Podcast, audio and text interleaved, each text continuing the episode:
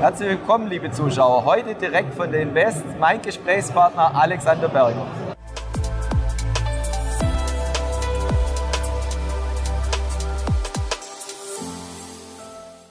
Herzlich willkommen, liebe Zuschauer. Heute direkt von der Invest. Ich freue mich sehr. Zu Gast Alexander Berger. Grüß dich, Alexander. Hallo, David. Treue Zuschauer kennen dich ja bereits. Ja, du warst gerade auf dem Panel hier auf der Invest zum Thema ESG. Was gibt es Neues in diesem Bereich?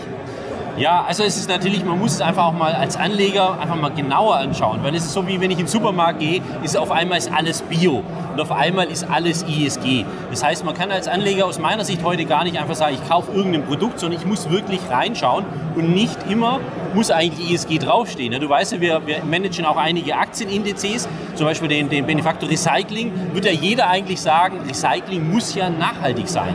Ja, so alt wie die Menschheit, die Römer haben schon Blei und Kupfer wieder eingeschmolzen.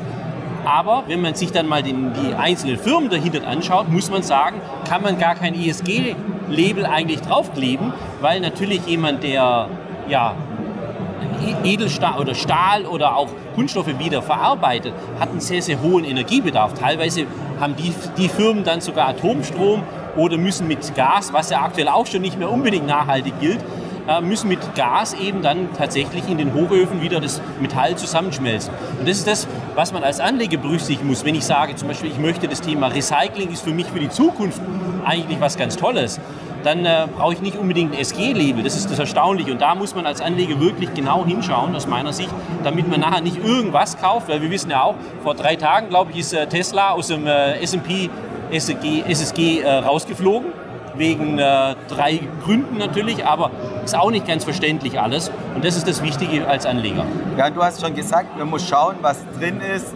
Thema Greenwashing hört man immer mehr. Wie kann sich der Anleger informieren, ob das Produkt auch ESG-konform ist?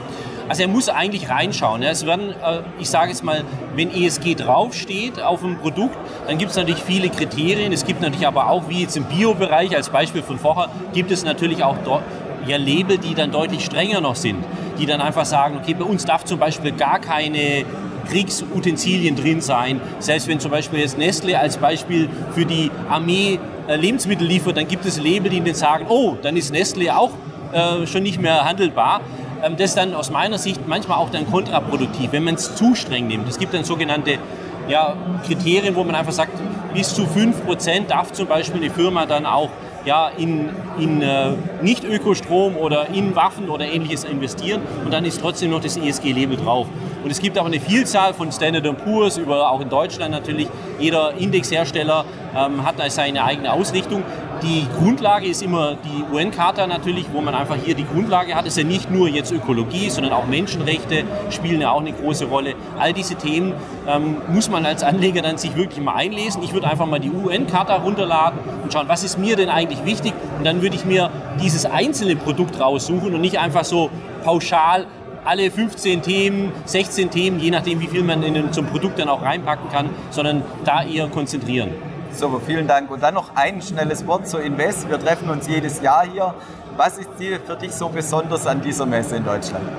Also das Schöne ist natürlich, äh, dass wir nach zwei Jahren ähm, online, was ja auch ganz cool war mal, aber ist einfach auch schön, einfach auch wieder Privatkunden, auch wenn wir gar keine selber ja betreuen, wir betreuen ja nur institutionelle Kunden, aber es ist schön, einfach mal wieder direkt auch mit Kunden, mit Endkunden auch in persönlichen Kontakt zu treten und das ist das Schöne an so einer Messe. Ja, herzlichen Dank für deine Einschätzung und für deine Ausführungen. Das war Alexander Berger und liebe Zuschauer, schauen Sie wieder bei uns rein, wenn es heißt BX Börsen TV. Herzlichen Dank.